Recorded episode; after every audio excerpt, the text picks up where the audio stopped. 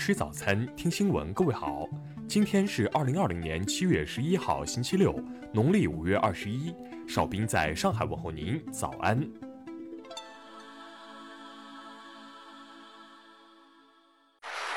首先来关注头条消息：香港男子侮辱国旗案加重改判。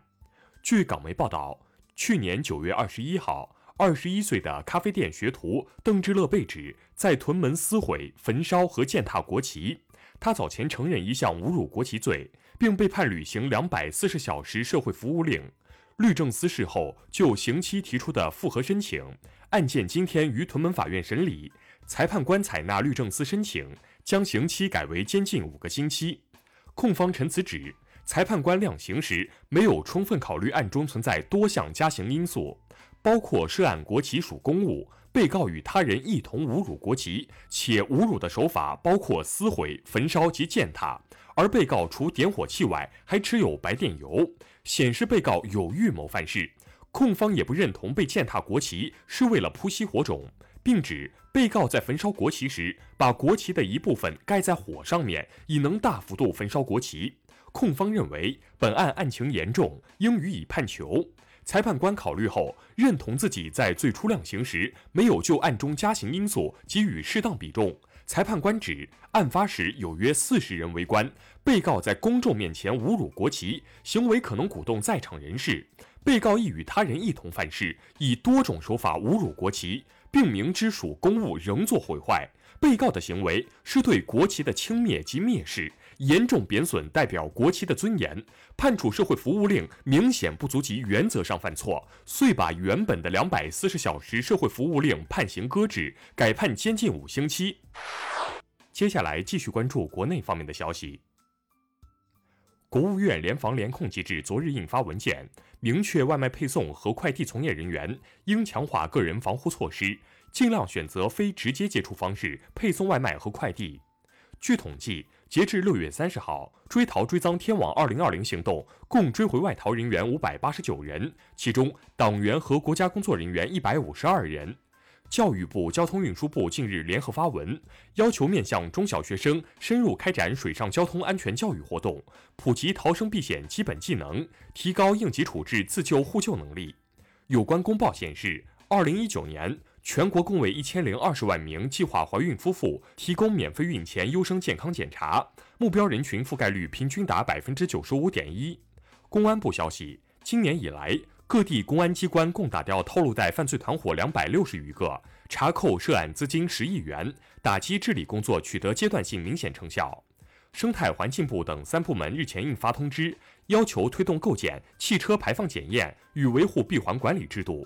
有效推进超标排放汽车维护修理，减少汽车排气污染物排放。民航局昨日揭露数据显示，今年上半年全行业共完成旅客运输量一点五亿人次，为去年同期的百分之四十五点八。据海关统计，海南离岛旅客免税购物新政实施首周，累计购物六点五万人次，购物总额达四点五亿元，免税六千五百七十一万元。下面来关注国际方面的消息。美国最高法院九号裁定，纽约检察官可以获得总统特朗普的财务记录，包括纳税申请表，但暂时阻止了民主党控制的众议院获得这些文件。美国司法部长威廉巴尔近日承认，美国执法人员对待白人与黑人的执法方式不同，这是普遍存在的现象。世卫组织九号表示，正在成立一个独立委员会，评估其对新冠疫情的应对以及各国政府的回应。该委员会将在十一月提供中期报告。国际货币基金组织和世界银行九号发表联合声明说，国际货币基金组织和世行秋季年会将主要以线上会议方式举行。朝鲜劳动党中央第一副部长金宇正昨天表示，朝美首脑会谈今年内恐怕难以实现，且对于朝方而言，会谈没有实际利益和好处。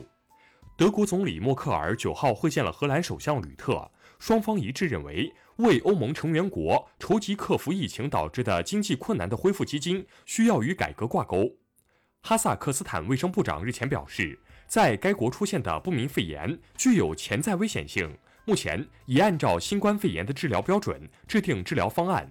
昨天下午，韩国首尔高等法院对韩国前总统朴槿惠亲信干政案和受贿案的驳回重审进行宣判，判处其有期徒刑二十年。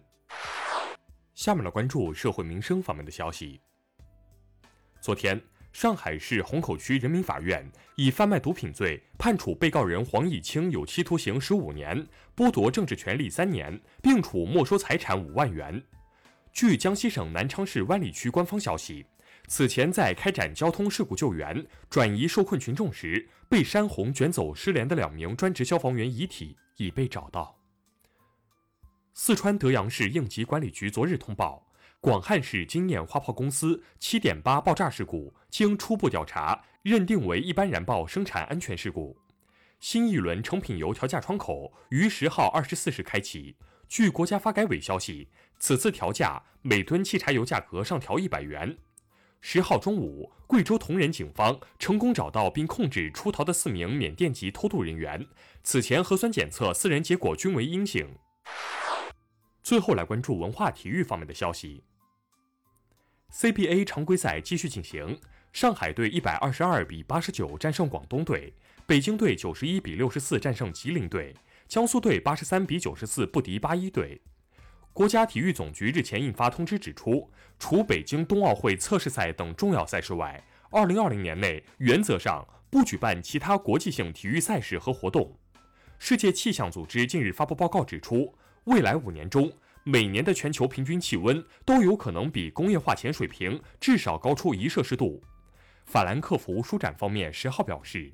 原计划在二零二零年法兰克福书展以主宾国亮相的加拿大，将实体展示推迟至二零二一年。